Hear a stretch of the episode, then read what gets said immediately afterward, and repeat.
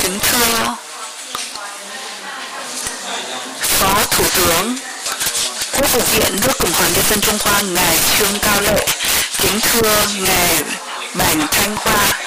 Bí thư Đảng ủy khu tự trị dân tộc Trang Quảng Tây Kính thưa các đoàn trưởng đoàn đại biểu của các thành viên nước ASEAN Kính thưa các thành viên trong đoàn đại biểu Tôi thấy rất hân hạnh được dẫn đoàn đại biểu. Vương quốc, Thái để tham dự hội trợ triển lãm Trung Quốc ASEAN lần thứ 13. Thủ tướng Thái, Ngài Chan Ocha, cũng bảo tôi thay mặt cho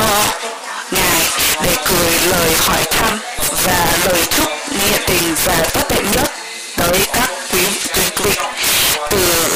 hội trợ triển lãm Trung Quốc ASEAN bắt đầu được tổ chức, mỗi năm Thái Lan đều dẫn đoàn tham dự chủ đề của hội trợ. Đấy cũng chứng tỏ rằng quan hệ giữa Trung Quốc và Thái Lan, rất là tốt đẹp. Chúng tôi cũng rất vui mừng nhìn thấy năm nay là năm kỷ niệm 25 năm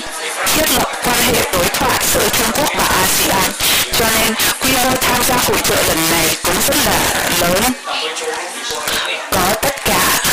149 công ty Thái Lan và cơ cấu Thái Lan được ở tổ chức gian hàng tổ chức triển lãm trên gian hàng 163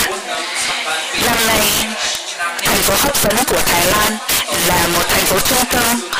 chính trị, kinh tế, văn hóa, ẩm thực và tinh thần đó là Bangkok. Bangkok là một thành phố cổ kính và hiện đại. Kính thưa các vị khách quý, bây giờ ASEAN đã trở thành một cộng đồng với thị trường sản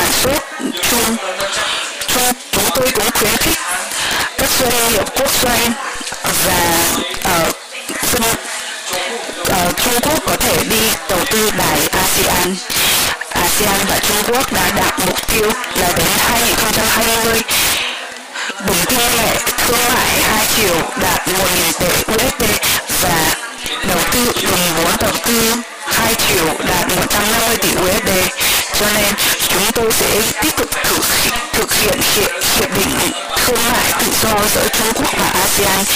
tăng xóa đi hàng rào giữa thương mại đầu tư và phục dịch vụ và chúng tôi cũng cố gắng hoàn thành hiệp định đối tác kinh tế toàn diện khu vực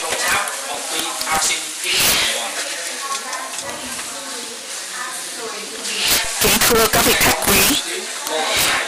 mối tình hữu nghị giữa Trung Quốc và ASEAN ngày càng gắn bó gắn bó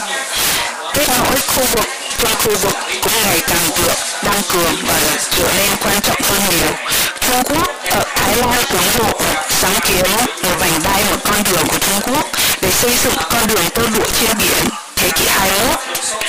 Chúng tôi cũng ủng hộ ngân hàng đầu tư xây dựng cơ, cơ sở hạ tầng ở châu Á phát, phát huy vai trò quan trọng. Quan trọng, Thái Lan cũng là nước sáng lập ngân hàng này Thái Lan cũng sẽ cố gắng để cải thiện cơ sở hạ tầng của châu Á để góp sức của mình. Chúng tôi cũng mong rằng những sáng kiến này có thể bổ sung vào quy hoạch tổng, tổng thể kết nối giữa các nước ASEAN cho tới năm 2025 và vào năm tháng này đã thông qua một kiến thứ ba về kế hoạch công việc nhất thể hóa ASEAN để xóa đi để thu hẹp khoảng cách phát triển giữa các nước ASEAN. Chúng tôi cũng hy vọng, cũng mong rằng Trung Quốc có thể ủng hộ chính sách một cộng một của Thái Lan thúc tiến phát triển kinh tế kinh tế ở các vùng sâu vùng xa làm cho Thái Lan có thể tăng cường hợp tác với các nước láng giềng và làm cho kinh tế phát triển cho tốt và mang lại nhiều phúc lợi cho nhân dân. Kính thưa các vị khách quý, Trung Quốc tôi muốn nhấn mạnh một lần nữa là Thái Lan sẵn sàng phát huy vai trò trong việc tăng cường hợp tác và mối tình hữu nghị giữa Trung Quốc và ASEAN. Thái Lan bao giờ cũng là muốn làm cầu nối, nối kết các nước trong khu vực và tăng thu hiểu biết về giao lưu giữa các nước chúng tôi mong rằng uh, các nước có thể nắm đúng cơ hội này để đưa sự hợp tác với Trung Quốc và ASEAN đến một tầm cao mới.